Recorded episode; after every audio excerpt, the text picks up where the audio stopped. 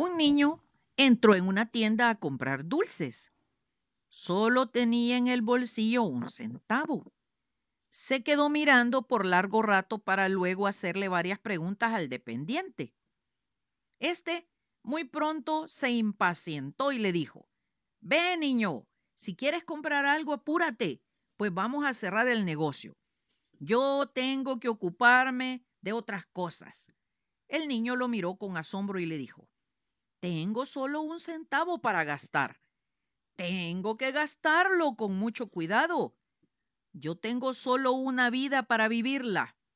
Tengo que usarla con mucho cuidado. Se la debo a mi Señor Jesucristo. ¡Ojo! Bendiciones.